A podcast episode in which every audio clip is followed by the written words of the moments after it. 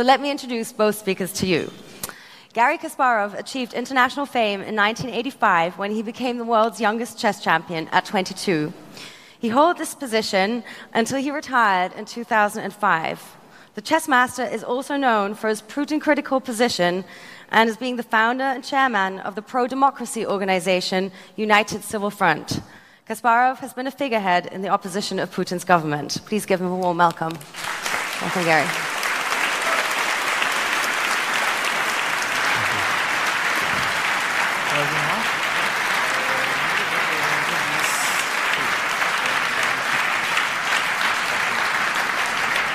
Claudio Guarnieri extensively researched and reported human rights violations in the digital realm in many countries, including Iran, Azerbaijan, and even the USA. He works as a senior technologist and research at Amnesty International, and previously also as a senior research fellow at Citizen Lab, University of Toronto. He is also the co founder of Security Without Borders and was selected by Forbes amongst the 30 under 30 honorees for 2016. Please give him a warm welcome.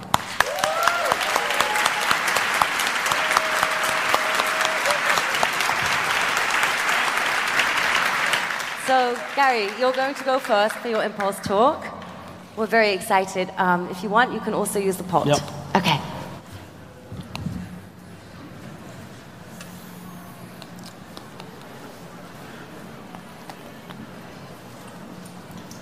Good afternoon. Thank you very much, Geraldine, for the introduction, kind introduction.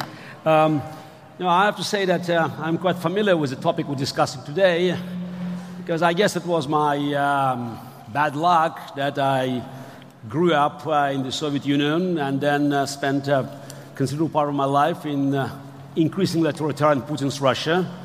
So, uh, but also probably it was kind of a blessing because I know what is to live under constant surveillance. Uh, and um, now what we are seeing is that um, the techniques that have been part of the um, Soviet system and Putin's Russia or other non-democratic countries. These techniques now are being spread around the world, and we'll, of course, we'll talk about, about uh, um, uh, attempts and uh, sometimes very successful attempts of uh, uh, Putin's regime or other uh, non-democratic regimes to um, push their agenda in the free world by using the very technology that's invented in the free world. And um, and before we move there, just I want to make sure that uh, we, uh, we clearly understand the, all the consequences of, of uh, governments having access to uh, these modern, very, very powerful, very um, intrusive technologies. Um, and uh, it's, um, it goes without saying that uh, the power that is uncontrolled, without checks and balances, always tries to, to, to, to expand. And it's more about institutions that can protect us than individuals. And those who think that uh, it's fine for, say, Obama, Hollande, or Merkel to have uh, uh, this access to um, massive surveillance programs, um, and uh, think, uh, thinking that it will not be okay for, say, Trump, uh, Le Pen, and Petry, they are part of the problem because they, they, again, they try to separate between individuals, not recognizing that there is the fundamental problem uh, with, uh, with um, flawed problem with uh, the government. And uh, uh, having said that, I still want to make, make very clear that uh, it's, not, it's not just about the collection of data, but it's also what, what can be done with this data. And sometimes we are making um, general assumptions. We know that media is biased. So some media support uh, left-wing candidates, some media support right-wing candidates, but bias is not censorship. And the surveillance, when you have a court oversight, it's not persecution. And the corporate data collection, uh, it's not yet Stasi. And uh, um, just a few slides I wanted to share with you. One is the, it's a press freedom map. So as you can see, green is free, yellow is uh, not free, and red is bad. Um, as you can see, green is not doing well. Uh, and if you recognize that, you know, it's, uh, it's visually is not that bad because America, Canada, and Australia are quite big. But when you look at the absolute numbers, uh, they are quite devastating. There's a certain year's decline in the index of freedom of speech, and today, as we speak, uh, less than 13% of world population live in the countries that, are, uh, uh, that, have, that have freedom of speech. So, um, and uh, why it's, it's vital? Because we all know that the freedom of speech is, is, is absolutely crucial in, in uh, checking the government and, and, and offering us protection.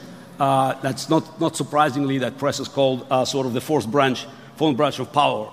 And um, what is most amazing now, this is, this is the, when we see this map, and especially if you look at this, at, at, at this progress, uh, uh, or you, you, can say decline, it has been coincided with the spread of internet.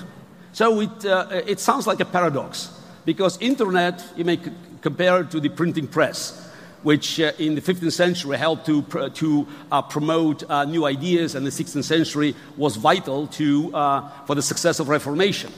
Um, so how come that when people have access to uh, more information, they, you know, they, we, we, we are all seeing that the uh, actual freedom of speech is being declined.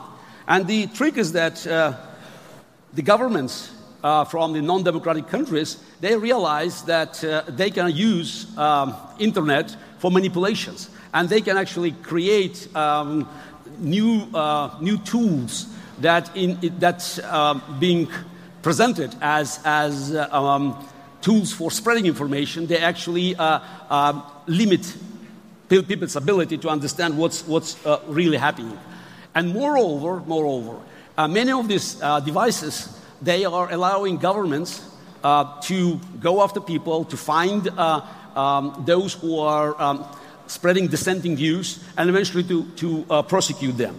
And that's one of the, that's one of the big issues that I'm sure we'll, we'll um, discussed today is the, is the double standard uh, in the behavior of big corporations that are um, uh, expressing their concerns about individual privacy in the free world, but at the same time, uh, uh comply, uh, ready to comply with draconian regulations in countries like Russia uh, or China or elsewhere um, to, by protecting their business and endangering at the same time their lives, real lives.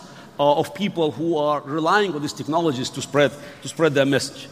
Now, just a quick demonstration how um, non-democratic regimes, in, in, this case Putin's regime, use this technology to uh, enhance their agenda.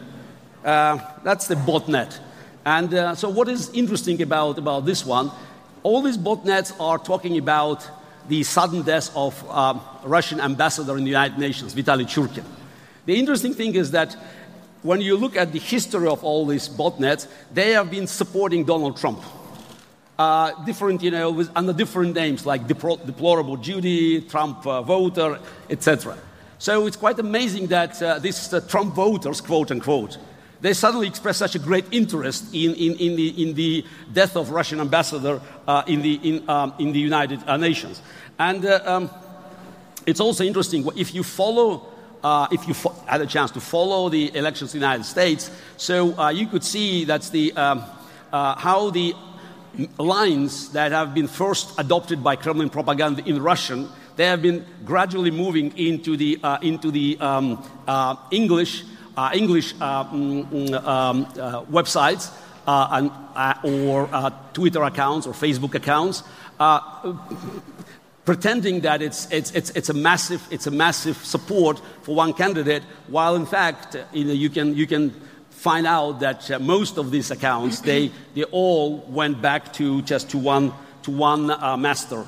Um, and uh, um, it's also interesting that's how you can, you know, the, the ways you can identify these accounts. Of course, if you follow this bunch of accounts and you could see that an American who voted for Trump supports Brexit, okay, supports Le Pen, okay, but suddenly the same account supports Bashar al Assad or Putin's invasion in Ukraine. Then you ask questions how come? You know, it's, if this is an American patriot, I want to see him or her. Um, and uh, um, it is also important to just to remember that is, and I put it in one, on, on, on one of my very popular Twitter uh, mm, uh, um, uh, blogs. So the point of modern propaganda isn't only to misinform or push an agenda, it is to exhaust your critical thinking to annihilate truth. That's, you know, that's a very different way um, uh, to uh, suppress, um, suppress critical thinking, uh, contrary to what was used in the Soviet Union, when we had no access um, to information but the newspaper Pravda, called Truth, uh, what an irony, or um, Channel 1. Now there's abundance of information. You, you, it could be a flood of news, but uh, uh, that somehow works in the opposite direction because there's only one truth and there are zillions of ways to lie. And that's one of the, one of the classical ways how it's being used by, uh, by Putin's propaganda. That's a story about MH17, the Malaysian, uh, Malaysian um, mm, um, Boeing that has been shot by Russian missile in Ukraine. And uh, uh, from the very beginning, it was very clear who did it. But uh, instead of simply, you know, denying it or just presenting one story, Kremlin came up with many stories. And uh, sometimes these stories could be shown on, on Russian television, one after another. For instance, one story told about Ukrainian missile, another one about Ukrainian jet fighter. Then there were stories about the plane carrying dead bodies that were, dro- that were dropped, you know, to blame Russia for. But it doesn't matter how many stories they came up with. What is very important that they created a massive uh, um, um, uh, block of, of, uh, um, of this uh, misinformation that simply made many people unaware where they should look for the, for, for the truth. So, and uh, um, I think it's, it's now it's time for us to realize that it's, um, it's something that we have to deal with. This is not something that will go away because success it's, it's, it's the best uh, um, uh, mm, example to be imitated. And since uh, Putin and, uh, and, and alike saw quite successful um, implementation of their, of their, of their uh, theories and then eventually practical um, actions, first in Russia to um, uh, demolish Russian opposition on the internet. Second, in na- neighboring countries, namely attack on Estonia in 2007, and then elsewhere. So that's why everywhere, including this country, you all are subject for, for this um, campaign of misinformation. And uh, um, I hope that we'll realize that uh, this is those are the real threats that will require combined response from the public, government, and corporations to understand how we're going to deal with, with the threat that uh, might simply undermine the very foundation of our democracy. Thank you.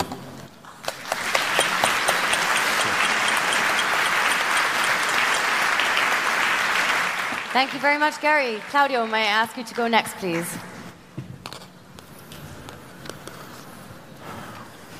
Well, hello, everyone. So I don't have any slides, but I have a little, little speech. Um, so the, as we said, the manipulation of, of the public opinion clearly isn't anything new. Um, that is generally achieved by repeating over and over a specific message in the public or in the media to install a particular narrative that serves someone or someone else's interests. This commonly manifests with you know, catchphrases which, just like in commercial advertisement, um, is repeated endlessly until it, it, becomes permanent. We've seen it, for example, with the you know, blood in his hands rhetoric that was used against Snowden. We're seeing it recently in the UK with the coalition of chaos, which is being used from the conservatives against the opposition. And we've seen it countless of times with Trump during the 2016 election, you know, with their all locker hub and so on. So the public is fundamentally a consumer of, of political advertisement. And social media has become, to some degree, an extension of this, in the sense that today's internet economic incentives foster an environment of, of clickbaiting and, and, instant gratification, which, while it was kind of originally leveraged for online advertisement and, and money making, uh, it has clearly turned out to be also uh, perfect for, for catchphrase politics, and particularly in a moment like this of, of a resurgence of populism.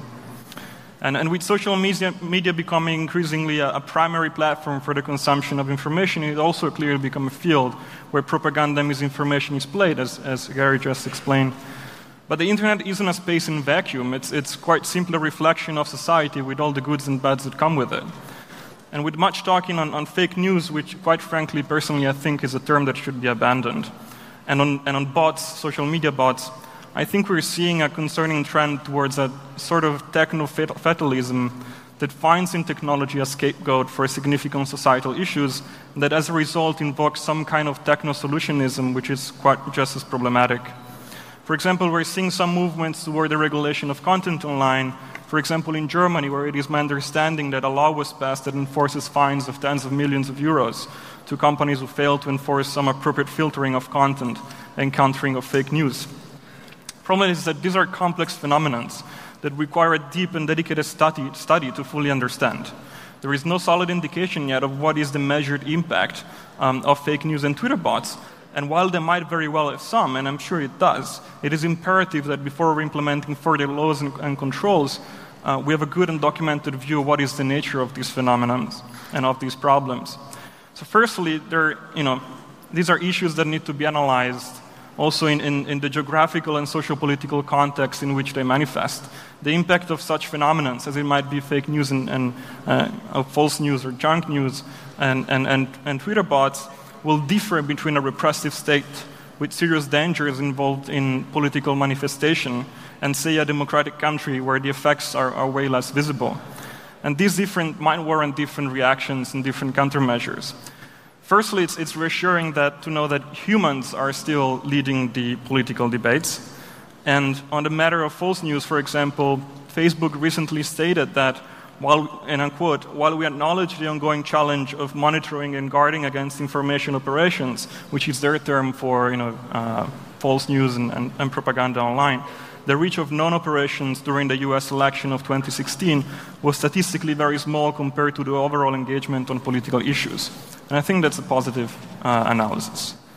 In regards to the French elections, instead, the Oxford University published a paper that assessed the distribution of news over social media in the run up to the first round, not, not the following. Um, and found that, I quote again, the largest proportion of content being shared of Twitter uh, shared by Twitter users interested in French politics comes from professional news organizations. Information from political parties, government agencies, and other experts is also being used.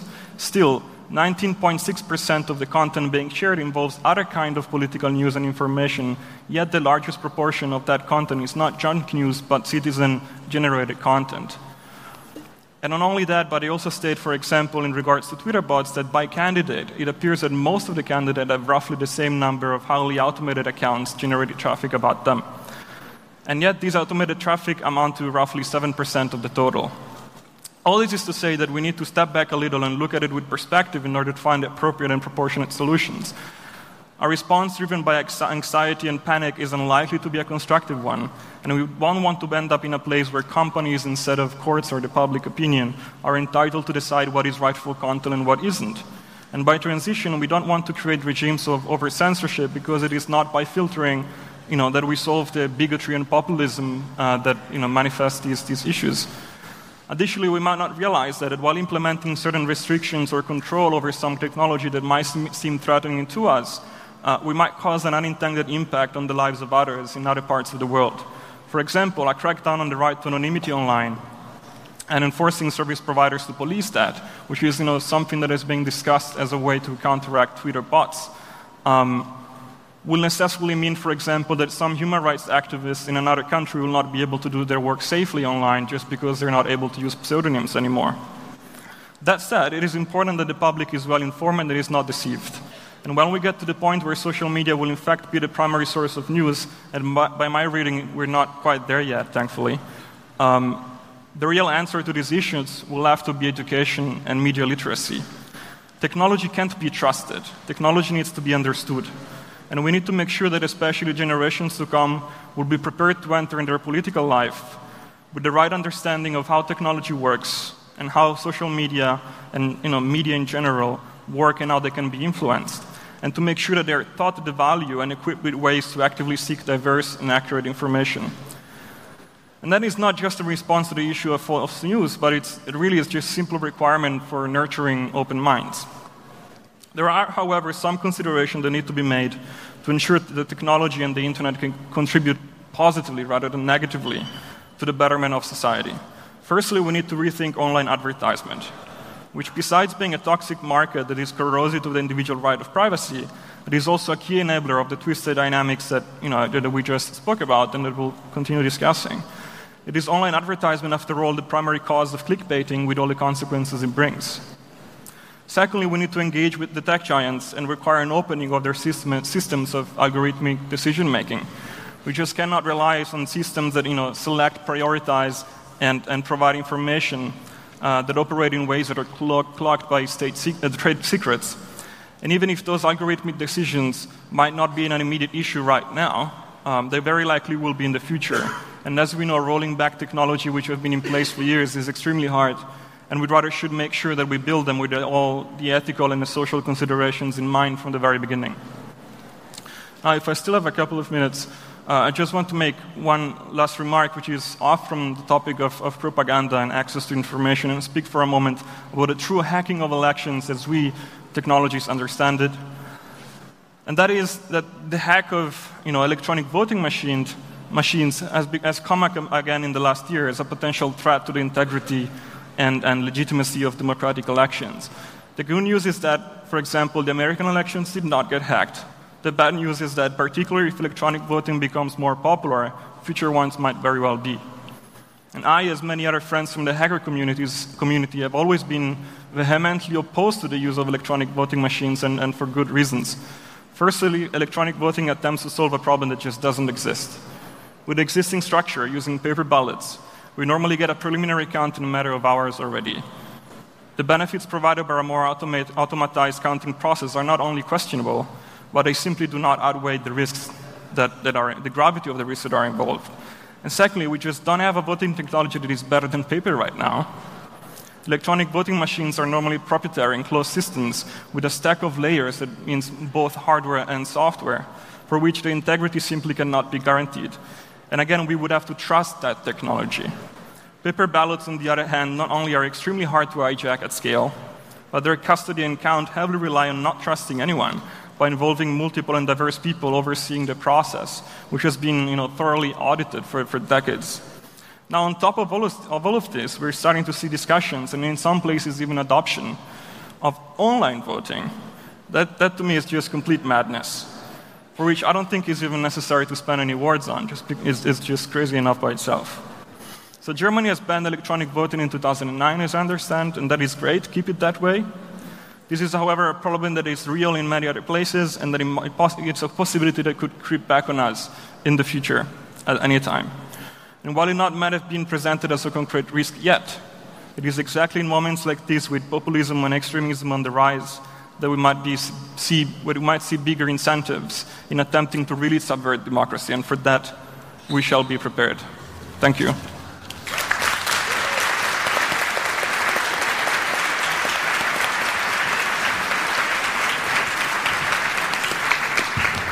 Thank you very much, Claudio. So we have about 30 minutes left for our discussion, and I definitely want to leave time for your questions. So I'm just going to ask a couple up here on stage before I ask our kind helpers to come around and share microphones with whoever raises their hand and makes themselves visible. I'd like to start in a bit of a different place before we jump right into the topic of uh, Russia's influence on Western democracies and uh, the influence of um, trolls and other technical um, procedures on that. I'd like to begin in a different place by asking you, Garry. I'm sure you're familiar with the idea of linguistic relativity. It's the concept that the language you speak or the realm that you uh, have your experience from also affects um, the speaker's view of the world. How do you think? Assuming one of your languages is chess, how do you think that has influenced your view of the world? Mm. I have to admit that I never th- think about chess being a language. Uh, so, um, though I am listening to your to formula, formulation of your question, I think yes, it was a way of self-expression. So, uh, uh, by doing something like chess, where the, the, the end result justifies uh, your the whole game and your preparation, so it's all about winning or losing. So um, it definitely shapes your character. I think it's, um, it's not just you know, the, the means of expression, which is in this case in a very specific language, but also the end result. So uh, it's, it's not just the process, but, uh, but uh, the, um, the uh, final result that will eventually uh, prove whether your uh, um, decision making in the process was correct or not.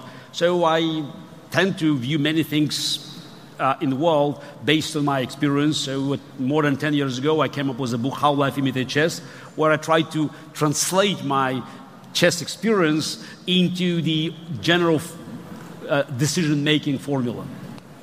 I'm going to be interested to see if we can manage to tie this back at the end to see is this have an impact perhaps on the different strategies we choose for our political activism. Claudio, I'd like to ask you the same question. Um, do the technical languages you speak influence your view of the world?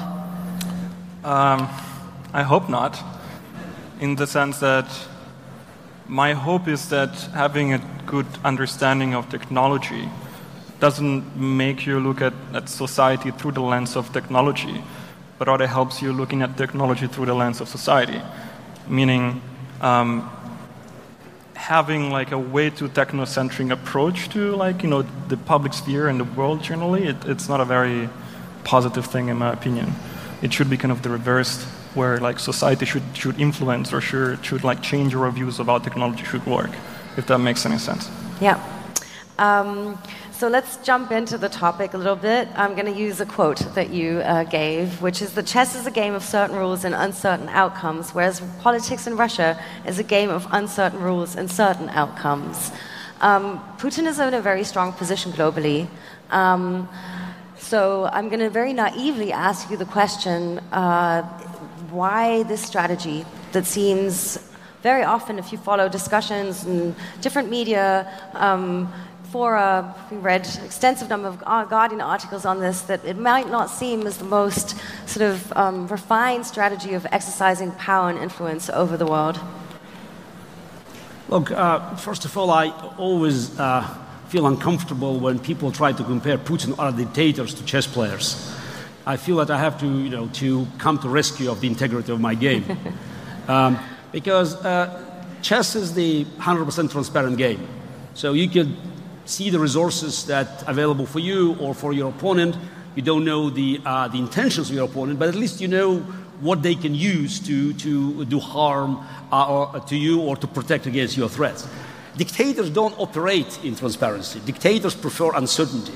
So that's why I always prefer to compare Putin and alike to poker players. Because in poker, you can have a very weak hand, but you can win uh, um, the game if you bluff if you raise the stakes, and if you have strong nerves. And um, all Putin has been doing, it's, it's, I wouldn't call it strategy, it's a simple tactical game of survival.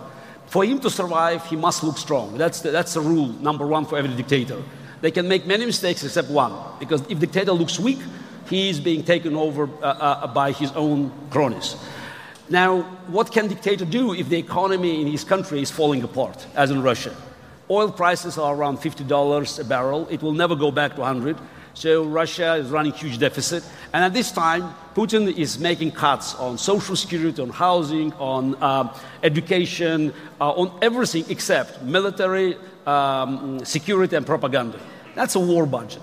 So he has made, and as a conscious decision, confrontation with the free world uh, a core element of domestic propaganda. So, if I understood you correctly in your opening remarks, the difference between Cold War times and the propaganda that we're seeing today is the sheer mass of. Um, of noise being created. But it's not only, it's the, the, the Cold War was a fight between two futuristic visions of the future. I, I'm not here to defend uh, the vision from the Soviet side. It was a fake, it was utopia, but at least it was an attempt to present something that you know, will, will work in the future. That's why Soviet Union made massive investments in space program. Those are competition. Putin's Russia is not competing with the free world. It's, uh, Putin's propaganda is more like a cult of death. It's all about us being surrounded by the global evil, and only Vladimir Putin, the White Knight, can defend Mother Russia against, uh, against this global, uh, global conspiracy. So uh, that's why um, Putin doesn't sell an ideology. Putin basically is looking for any fringe groups that can help his agenda, which is to spread the chaos, uh, uh, spread doubts, annihilate critical thinking, and that's why he can go equally to far left or to far right. Anything that attacks European Union, NATO, the unity of, of, democratic countries works for him. So that's why he's equally comfortable with Le Pen and Mélenchon, with Nigel Farage and, and uh, uh mm, uh, uh, Jeremy Corbyn or with AFD or Die Linke in Germany. Right. Um, Claudio, you said already that, um, according to your uh, research and estimations, um, this is not necessarily just a technological issue we're talking about, and that automated communication is just a fraction of the issue that we're looking at. Myself, like reading up um, on the topic, one has the feeling that it's rather the issue that we're facing an army of people rather than an army of automated technology. Is that a correct impression, you would say? I think it depends on the context and on the country. I mean, the, the issue of you know propaganda online and, and, and bots and, and, so on is not uniquely a Western issue. You will see it reflected in many other places, and it changes depending on which place you're looking at. Um, some of the research that I've read, for example, and, recently, they pointed out, for instance, that um, while there is in some cases a level of automation, it might be uh, circum- circumspected to a few few accounts with a large following that have been created and nurtured over the time to, you know, uh, spread this message. And in other cases, you have a full-on, you know, automated kind of army of bots. And in other cases, for example, in, in China, there is some researchers that pointed out that um, there exists what they call the 50 cent army, which is literally a, a, large number of people employed to spread you know, the regime messages online and paid allegedly 50 cents per message. Yeah. That's where the name comes from. So it, it really depends. It, I don't know if you're both familiar with the um, example of Jessica Aro. She's a Finnish, I think, journalist who. Um, who's been writing about um, Russian politics, but also the phenomenon of Russian trolls. And she's a, one of these very well reported, publicly vocal cases of somebody who was extremely attacked and has then followed, um, at least from her sort of also journalistic, non technological perspective, these attacks. And when you listen to her speaking, um, one has the idea that there's sort of an army of people, not an army of automated bots, ready to lash out at every journalist in every country around the world in their national language. Um, that makes also it seem a little bit crazy. Like, how big is this troll army? No, look, um, it is not crazy if you look at the, at the ratio of investment and return. It's much cheaper than, you know, buying TV ads. And most, what's also very important, there's a huge, a huge uh, amount of deniability. So you do these things, but technically you can always deny this is not us. Uh, uh, and uh, um, it's fairly effective because you can simply downgrade any debate. And um, okay, maybe it can serve uh, for us as a measure whether the issue we raise is important because I know that when I put something there, so the moment I see army of trolls attacking me, and uh, by the way, I have a good, a good measure because I, I have my um, social both in Russian and English, and if I see similar attacks with the same lines, I understand where it comes from. But this is, again, this is the way they, they decided to, to um, turn debate, an open debate, into a clown show. So that's, that's, that's why they were so successful because it's much easier to, to destroy, it's much easier to debilitate the debate than make some uh, reasonable points. And many people, good people, they see this, ah, this, all this dirt there, and they just walk away. This is, a, this is the whole point. And whether it's 50 cents a person, whether it's $5 a person, it's still very cheap compared to anything else that you can do with this money. So um, you work at Amnesty, Claudio. Is there there, you know, it was said we need to all collaborate to overcome this phenomenon. That's always so easily said. But is there, are there programs for uh, people like yourself, for instance, working with people like Jessica? What are the kind of corporations between technologists, human rights advocates, and people who are the targets of such trolling activities? I mean, the, the sad reality is that journalists are threatened and mob, mobbed all the time, everywhere, regardless of whether it happens online and offline. And so there, there obviously exist you know, numerous organizations and networks that work to support them. Amnesty, you know, uh, Free Press Unlimited, Reporters Without Borders, there are a great number of them. The kind of new reality of, of these threats and, and, mobbing happening online is that now we have to you know, interface with others, like with the tech companies and the tech giants and so on. I'm asking also because you pointed out, like at least uh, that's how I understood. There's like a gap of research. You know, we so often are very ready to assume, oh, this is coming from there, and this is coming from this, but in fact, we have very little data to back up these assumptions. And there are a number, there are many, many cases out there though that seem worth researching. Just you know, having named uh, one as an example. Yeah, I mean, there's there, this is new and old in, in different ways, right? In the sense that the technology behind running these campaigns is not new, it's old. As I was saying, it has been existing for a while as a way to leverage online advertisement and defrauding it to some degree. So the technology itself is old. What is new, and, and, and I was saying it's understudied and requires greater scrutiny, is this new application of it in the context of you know, democratic elections, journalism, uh, you know, threatening act- activists online, and so on. And that needs more, more study to understand this new dimension and like what is the impact of it. Um, so yeah, it will require, I think, quite some time before we get a good understanding of how much of a threat it is and how better to counteract that.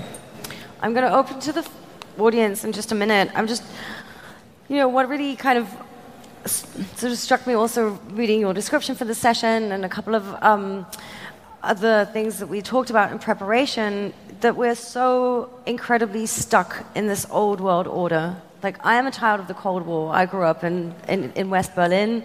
Um, and, and it just seems sometimes really bizarre to me that it seems that none of these power structures have changed. And um, in fact, are rather even regressing. And that it would be so, like I said, Russia in a super strong position. There are a lot of common enemies, one could say, or common challenges globally, and instead we're sort of regressing into a, a strange. Wait, wait, wait, wait, wait. Did I hear super strong position? I mean, this is, it's, I'm really annoyed when I hear, oh, Vladimir Putin so strong. Is he more dangerous than Joseph Stalin in 1948? I mean, you, you, you grew up in West Berlin. So when Americans and Brits opposed Stalin takeover, attempt to take over in Berlin in 1948. Are you seriously telling me now that Vladimir Putin is so dangerous? Putin's Russia is a pale shadow of Soviet Union under Stalin or, uh, or his successors. It's what we have but today. yet we're here on stage discussing his influence over no, all our no, Western no, democracies. Look, exactly, because there's lack of political will here. Because you don't have people who are ready to take, to take a stand against him. If you compare 1948 or 1962 or even 1979, today the free world has the overwhelming military and economic advantage over, over uh, um, the unfree world. So just, you know, look, who are, who are the Putin's allies? He, Stalin, and they controlled half of, the, half of Europe. They had allies across the world. Who are Putin's allies today? Hezbollah, Hamas, Iran, Bashar al-Assad. So is the whole rest of the world just falling for an incredible but charade? Because, because it's, it's called complacency. Don't try, don't try to cover your indecisiveness, complacency. Very often cover this uh, uh, by, by so-called strengths of Vladimir Putin. He's doing it out of desperation. He doesn't have the same military power or the same network of people. What he has, he has a lot of money and he has new, new weapons. He knows how to weaponize refugees, how to weaponize press, but that's not the same threat that was, that was in 1948 or 62 or 1979. And yet, uh, why is there this confrontational approach then? Why is there not a seek for more cooperation? Why is Russia not, if it's actually in a weak as a position as you suggest, reaching out to other powers and creating new allies, but really alienating the rest of the world? Because I just said 10 minutes ago, Vladimir Putin doesn't care about strengths or weakness of Russia. He wants to stay in power. He has so much blood on his hands, there's so much corruption, he, he has nowhere to go. He will stay there until he's being kicked out, and he knows the only way to stay in power is to step up confrontation. That's why he committed crimes in Ukraine. That's why Russian troops committing genocide in Syria. That's why he will go anywhere so to, to, make sure that, that, if, that, his position in Russia, if this in is a Russian, house is of cards that Putin is living in, yeah. what, what will take it to blow it down? To show, to show that he is weak, to call his bluff, to make him look like a loser. He lost in France, good news. He lost in Holland. I hope he will lose in Germany. He's losing now in the United States. That that's definitely weakens his position in Russia. Okay, I'm going to add one more question before opening to the audience because this is actually very dear to my heart. If you say he lost in France, I think that the suggestion of the complete undermining of our democracies is a danger in itself. We live in a day and age where people are alienated from their states and from politics, um, where people are disengaged and people do not care, where the majority of people do not go to vote. If we keep suggesting this idea of this deep state, these intangible powers that we cannot influence and control as citizens, aren't we moving? Um, are you twisting my words? No, yeah, I'm asking you a question. No, uh, no, it's not a deep state. Vladimir Putin openly supported Marie Le Pen. There's official loan, quote unquote, of 9 million euros, plus I'm sure millions of euros but you said donated Putin to lost that's, in that's, that's not deep state. Yes, Fillon openly, openly supported Putin's, uh, Putin's actions in Ukraine. Mélenchon is, is, is, uh, has been arguing that the borders in Europe can be, can be uh, uh, uh, um, revised. So three out of four leading candidates were basically pro-Putin. So and and one one. So I even said that Putin bet on three cards out of four. So the point but that he's I was running making out of trump cards. is that in, um, in, in your statements and also in some of the statements that I have read, the suggestion of this outer influence on our Western democracies today I find is a very critical one because, in the end, it is still the populace of these countries making the decisions and voting. And by giving them the idea that they're being tricked and fooled and not in control, aren't you encouraging this idea that people are actually not, uh, not the ones in power? Aren't we feeding into what Putin is doing in a way through that as well? No, actually, we're bringing them in. So, what's happened in Holland one year ago when they voted in the referendum for Ukraine that has been initiated by Geert Wilders, I'm sure, with with uh, a whisper from Moscow. 32% of Dutch voters uh, showed up, and 62% supported, uh, supported Wilders. At the Dutch elections, 81% showed up, turnout, and he got less than 14%. So we saw the results. Putin was successful in Brexit, Putin was successful in Italian referendum, in some elections in Europe, and of course in the United States. Now people realize the danger. People realize how fake news, you may call it negative advertising, is working in his favor, and they are more actively engaged. I think it's good news that we see more active engagement of people. We see now America is, is, is, awakening. People are paying attention to the independent judiciary, to the separation of power. American press now is just is really going after administration and creates a good example for the rest of the world. Hmm. Okay, let's see what you guys have to say to this before we continue the debate uh, up here. I see a lot of hands going up, so let's have the first uh, intervention come from, yep, you.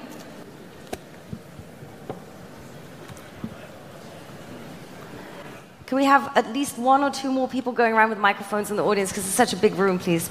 Please go ahead. Which number? B1. Can we have the mic from B1 switched on, please?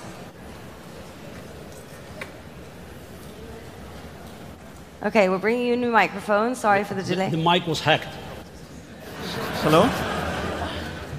Now, I have a question to Mr. Kasparov. Um, first one is do you think that Putin will try to influence the German election this year, and how can we as a society prepare? And the second question is uh, Do you expect any surprises for next year's presidential elections in Russia? Thank you. Should I answer the question? Yes, please. Do I think it's raining now? It's just, it's, you know, it's like asking public opinion. Do you think it's today is Monday or Tuesday? So this is, there's certain facts. Putin has been doing it for years and uh, they have been trying desperately to merge uh, Russian voting bloc here because there are many Russian speakers who will vote in German elections with organizations like Pegida and AFD. It, those are the facts. And you can look at Russian propaganda in Russia, or you can actually look at the Russian controlled media in Germany, what they have been doing. Of course, he is aiming at Angela Merkel because he knows that she is instrumental in keeping sanctions. I very often call her the last man standing. Uh, so removing Merkel is a number one priority, and Putin is not even hiding this. That's what Russian propaganda has been doing. Now, as for elections in Russia, I think I overheard you.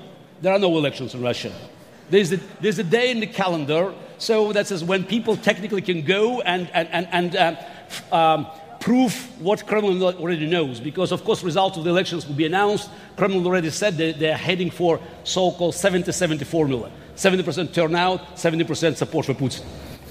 Lady over there, please. Thank you. Uh, Garry Kimovich. Um, my name I'll is answer Anya. in English, yes, of course. Um, my question is We have seen young Russians coming out after uh, Navalny was publishing you know, the, the site about corruption cases around Mr. Medvedev. Is there a digital educated generation of uh, young Russians willing to hack Russian state sites as a form of opposition? Thank you very much for this question because that's, you know, that's also um, adds to my argument about so-called strengths of Putin regime. What we saw uh, on March 26, uh, just you know, a few weeks ago, uh, massive demonstrations. And when I say massive, it's really massive because when, uh, some people here could say, oh, we saw 30,000 people in Moscow. 30,000 people in Moscow, it's more than 5 million here because they go to the streets knowing that they can be arrested, beaten, and just something terrible can happen to them. This is not a demonstration where police protects you, it's where police goes against you. And uh, the fact is that most of these people, about 100,000 across Russia, were young people, tells you that we have a new generation, probably millennials, that are not affected by Kremlin propaganda, by not channel one, channel two, channel three, but they are following Alexei Navalny and other leaders on the internet, and it gives us hope that they realize that uh, Putin's system offers no future. And uh, that means that regime is in- inherently weak. That's what we knew already. And they're running out of funds, running out of money because Putin has to make sure that his oligarchs, cronies are happy. So that's why he always takes money from the treasury and distributes among them. So for, for me, it's, it's all the matter of Putin's still looking strong. The moment he will look like a loser, I'm sure many things will happen in Russia because no matter how a strong dictator looks like today, it's all of a sudden. I always say there are bad news and good news. Bad news, I don't know when and how Putin leaves the office. The good news, he also doesn't know. Over there, please. Hello. Um, thank you for your presentation, everyone. Um, I w- had a question about diversity and inclusiveness. Um, I guess on the, the two panels, uh, Claudio and, and Geraldine, I would be interested to hear more about how we can create inclusive communities to be able to push back stronger against uh, some of the top level state, whether APTs or other actors. Um, Mr. Kasparov, um, I, I, read that you'd been quoted saying women by their nature are not exceptional chess players. And I wondered if this actually trickled down into your view of geopolitics and geo, uh, geostrategic relations, and if you thought that actually part of the solution is not just to push, against, push back against strong men and authoritarian states, but also to be able to have more women um, and a more diverse inclusiveness into the general democratic um, uh, system, and to be able to maybe start fielding female candidates instead of male candidates. I can't understand anything. Did you understand the question? Okay, um, I think we're on moving toward a more positive outlook. I'm just going to try to repeat what you said, Matt, and you can um, jump up if I'm doing anything wrong, Yeah. okay? So the question to us on this side of the panel was how do we create more uh, inclusive and diverse uh, communities? How do we work together to strengthen, um, yeah, democratic powers to step up against what we're speaking here on stage. And I think the question uh, directed to you is shall we focus all, or you, all of your energy toward this one um, target, or should we not try to see how, how we need to have other strategies, which is to build up new leaders, especially female leaders, to take the place of the ones we're criticizing today? Yeah, you're nodding. Good. You first, please. Wait, the question was again how do we create communities? inclusive, diverse, a step toward uh, building up a power that can step up towards what we're seeing today. That's how I understood it. That's a million dollar question, man. Um, uh, I mean, I don't, I, don't, I don't think I have a really good answer to that in the sense that creating, you know, effective, inclusive, and diverse communities is already a problem in and of itself. Let alone then make it so good enough to, you know, stand against powers and, and defend democracy. Um, generally, then, kind of, I would abstract it a little and say, what I think is important is that, that there is, firstly, a, a, kind of effort in, in abandoning some kind of ap- apathy towards towards these issues, and, and starts dedicating, you know, communities as exist already all, all around the world in analyzing these problems that we're talking about, bes- bes- besides just, you know, um, amplifying them without reason. We need to analyze these issues, being, you know, by aggregating technologies with journalists and artists and so on in communities like this to discuss these issues and, and, and decompose them in a way that we can then understand them. After we've done that, then we can devise ways to make so that these communities can, can hold these powers to account. Um, but, you know, other than that, I'm, I'm not sure I have that million dollar answer, man. I think I would just like to add that I think we need to stop perpetuating the idea that we are all powerless victims in the societies that we live in and give people the feeling that they can regain agency to influence the worlds they live in rather than build up frustration and fear and lash out at others. Um, I'm a bit puzzled to receive a question about uh, uh, sort of inclusiveness and uh, helping females to take over political positions in the country where female leader is probably to be soon to become the longest served leader of the country in the, history of modern Germany. I don't think it's about special inclusiveness, it's about conditions. It's about applying same standards to all members of the society. And uh, it's not about Germany, it's not about France, it's not about the United States. So we should look at the global map and to realize that we should, we should stop pretending that there are double standards. In the United Nations, where you have what? Saudi Arabia chairing the Council on uh, uh, Human Rights and criticizing, for instance, Israel for violating rights of women. You know, I think there's so many things that are just, you know, that making many of the good world institutions simply a laughing stock. So we just have to understand that whether we like the country or dislike whether it's our ally or not, we have to look for universal, universal um, uh, um, mm, uh, rules that we'll, that we'll stick to. I applaud Chancellor Merkel not to cover her head when she visits Saudi Arabia. Bingo. That's the way you have to act because we are, you know, we have different rules, and we don't. But the problem is that we start making when, when you use word inclusiveness for the wrong purpose. Ah, they have a different rules. Fine, but we know we want to spread rules that are helping all people to get in. And if some countries persecuting women for driving, we should say what, what we think about it without trying to pretend that there are certain national uh, specifics that, that, that let them do. Do so. So uh, we only have a few minutes left, and I definitely want to close with an off-topic question, if you allow me. So I have one more question. Seeing that uh, it was already mentioned we have elections in Germany here, and seeing that we've talked a little bit about calling Putin's bluff, what's your call to action to this audience? Your call to action to re:publica?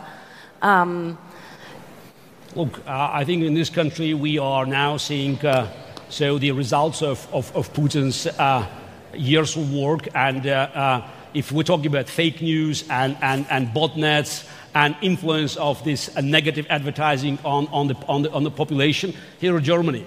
And I think it's very important that uh, the ability of people in this audience to influence uh, public opinion and also to, uh, to call these bluffs and to uh, reveal uh, the botnet operations will be vital to make sure that election will be German elections without massive interference of the third party that has a very clear agenda and a clandestine agenda and a negative agenda, which is not just German agenda. It's an agenda to destroy European Union and to undermine the democratic process, to pretend uh, that democracy is nothing but a cover-up, and to divert attention of people in Russia or in other non-democratic countries about their own problems, from their own problems. Well, the last half hour has been such a whirlwind of a discussion up here on stage. I'm not sure if you feel the same, but somewhere between uh, diverging political belief systems and wild speculations, um, it's been a very exciting ride. I would like to close with a completely different question, which is that uh, next year um, we always have a, a theme, a cooperation with the Year of Science, and this year it's the topic of submarine, and we have a lot of very exciting installations and talks about the ocean and digital technologies, and next year it's going to be the future of work. And uh, you are one of the few human beings who has already made the experience of being, I'd like to say loosely, replaced by a jo- robot in his job, which is a future that all of us really are facing here. So I would like to ask if you have any advice for all of us who have yet to experience this. Look, to,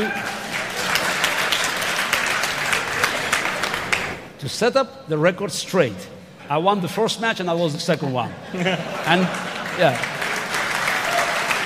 And then IBM has retired the machine. So that's why it's the. Now, but, but speaking seriously, so I just released my new book, Deep Thinking, where I, after 20 years, I um, cover the story. It's, it's available in English. Unfortunately, it's not yet in German. So, um, and uh, uh, in fact, you know, I'm pretty optimistic about our future because I always say machines will not make us obsolete. Our complacency might. So it's about us. We still have plenty of things that only we can do. And when people say, oh, this is AI, this is, it threatens our jobs, look, machines replacing all various form of labor, it's a history of civilization. Machines replace farm animals, machines replace manual labor. Machines now are going after people with college degree and Twitter accounts. But it's the same process. This is, it's, it's nothing new. So, and I think, by the way, it's excellent news because every profession must feel the pressure uh, of, of being challenged. Otherwise, the humanity will cease to make, uh, to, uh, make, making progress. And I think that it's, it will push us to do many great things that we abandoned, like space exploration, ocean explorations, great things that are very risky, but machines will leave us with no choice but to fight our own complacency. A wonderful positive closing statement. Any closing remarks from your side, Claudio? I just want to say to relax, because the machines have not taken over yet, the bots have not taken over yet. We still are the ones that hold the, our destinies to some degree, and the functioning of our democracy still depends on us. So do not fuck it up, and uh, at elections make the right choices. And regardless of all of these issues, there's a need need to be analyzed and decomposed, but do not fall into the fear of it, because that's exactly the purpose that they have. Wonderful. Don't be afraid, be bold. Exactly. Beautiful. Thank you both so much. Thank you. Thank you.